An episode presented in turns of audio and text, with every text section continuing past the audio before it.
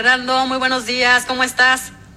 Hola Luz Elena, muy buenos días, qué gusto saludarte a ti y a todos los amigos y amigas del auditorio. Feliz inicio de semana para todos y vámonos con la información económica, Luz Elena, porque aparte de pues los temas de las elecciones ahí estatales que ya tuvieron a ustedes a bien estar reportando durante toda la mañana, también hay mucha información importante respecto a la economía. Fíjate que el tipo de cambio amaneció de buenas, anda en 18.43. Hubo días que estuvo inclusive Luz Elena en 18.36 y eso, bueno, esperemos que tenga una buena semana el tipo de cambio. Pero fíjate que de lo más relevante, Luz Elena, fue que el Consejo Nacional de Evaluación de la Política de Desarrollo Social, que es el Coneval, así se le conoce, quien tiene a su cargo precisamente la medición de la pobreza y de los programas eh, sociales que se utilizan para tratar de abatirla, pues nos dio a conocer eh, la medición de la pobreza en nuestro país que se dio del 2018 al 2020 y fíjate que pues desafortunadamente no hubo buenas noticias, Luz Elena.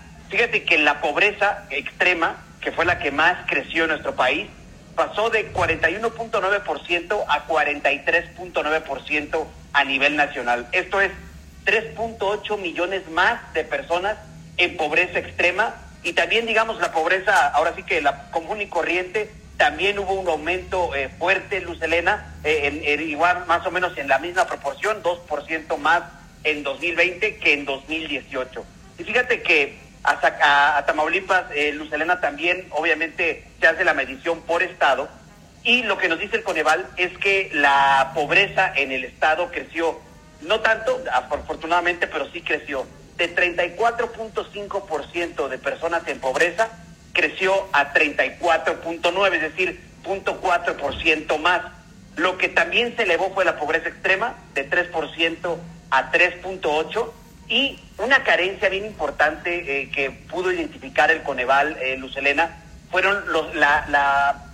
los servicios de salud, es decir, qué tanto puede eh, tener una persona del Estado acceso a los servicios de salud y esta sí aumentó muchísimo. Fíjate que en el 2018 era el 12% y en el, y en el 2020 19.6% los que no podían accesar a servicios de salud. Todo esto, Lucelena, en un contexto, pues obviamente que la pandemia tuvo mucho que ver.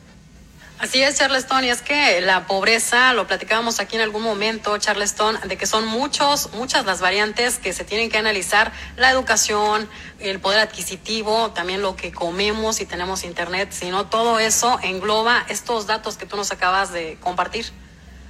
Fíjate que luego es muy complicado, Luz Elena, entenderle a cómo se mide la pobreza en nuestro país, y es que sí, el Coneval hace una medición se dice multidireccional, multifuncional, porque hay varios, varios factores como los que mencionas, el acceso a los servicios de salud, a la seguridad social, el grado de cohesión social, la accesibilidad de carretera pavimentada, inclusive también es un, es un factor importante para medir la pobreza, pero bueno, a final de cuentas son datos que los gobiernos federales, estatales y municipales, Luz Elena, tienen que tener en cuenta para aplicar hacia allá las políticas eh, económicas y de, y de, desarrollo social, pues para tratar de abatir este, este importante eh, problema que todavía tenemos en nuestro país. A final de cuentas, sigue aumentando la pobreza y sigue aumentando la pobreza extrema. Donde sí hay buenas noticias, eh, Luz Elena, y esto para que empecemos ya un poquito mejor la semana, es que fíjate que hoy en la mañana, a las seis de la mañana, el INEGI publicó la encuesta de ocupación y empleo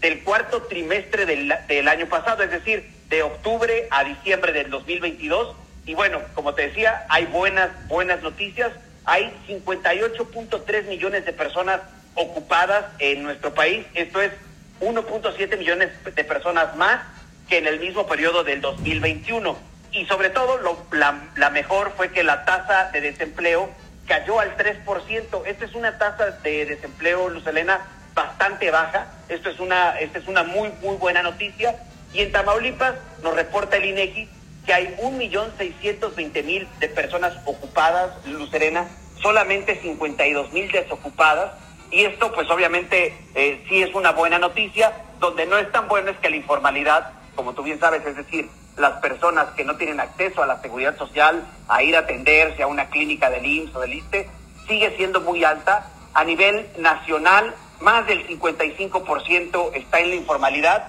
y en Tamaulipas 44.7%, mi querida Luz Elena. Datos, pues nada, alentadores después de todo, Charleston, pero nos platicabas hace una semana y la anterior también nos hacía referencia del aumento de precios y sobre este tema, hablando sobre también el incremento, aunque sean en puntos menores, al menos aquí en Tamaulipas, cada vez nos alcanza para menos. ¿Hay referencia, hay información, por ejemplo, de compañías de alimentos sobre el aumento de precios, Charleston?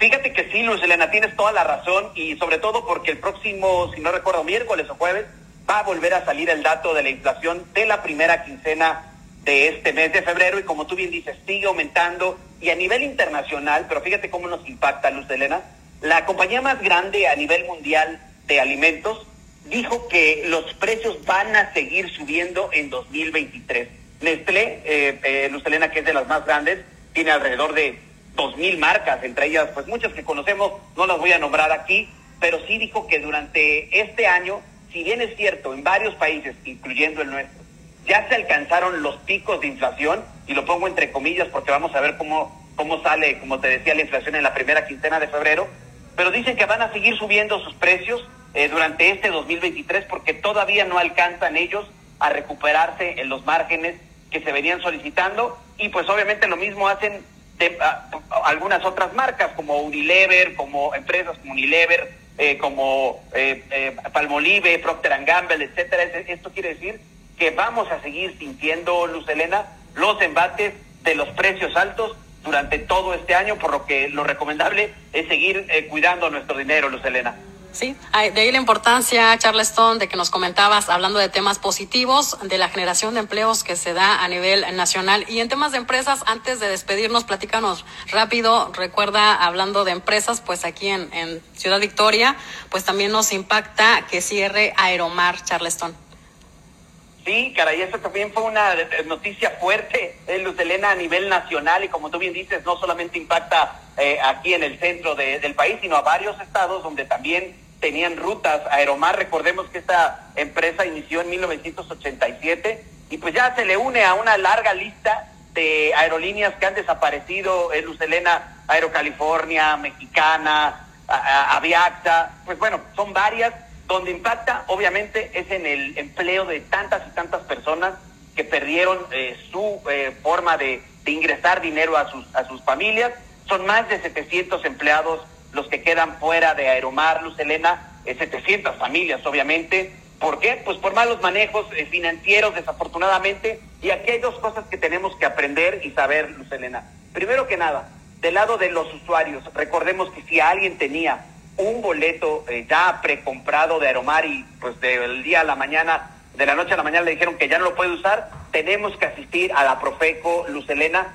para demandar, eh, obviamente, que nos den el sueldo, el dinero, perdón, que pagamos por ese boleto y también recordar que hay algunas otras aerolíneas que están ayudando a las personas a que puedan hacer válido este, este, este boleto volando con estas otras aerolíneas como son Viva Aerobús, Volaris, etcétera. Y por el otro lado, de los empleados, Luz Elena, que yo sé que también en Tamaulipas hay varios, ya hay varios llamados de la Profeco para poder demandar precisamente que se les paguen al 100%, eh, Luz Elena, sus eh, eh, derechos laborales, sus eh, de, temas de dinero cuando ya no están trabajando. Recordemos que la ley es muy clara en casos de quiebra de las empresas y si se les tiene que pagar a los trabajadores al menos el equivalente a tres meses sobre la base de salarios como la indemnización, Luz Elena, por haber eh, estado elaborando precisamente en este tipo de empresas. Pero toda esta información se las vamos a ir poniendo en Luz Elena todos los días a nuestros amigos y amigas, casi, casi que en tiempo real, en arroba finanzas en fa, arroba finanzas en fa, tanto en Facebook, Twitter, Instagram, en todos lados ahí andamos. Gracias por esta información, Fernando Charleston. Gracias, Luz Elena, que tengas un muy buen día y buen día para todos los amigos y amigas del auditorio.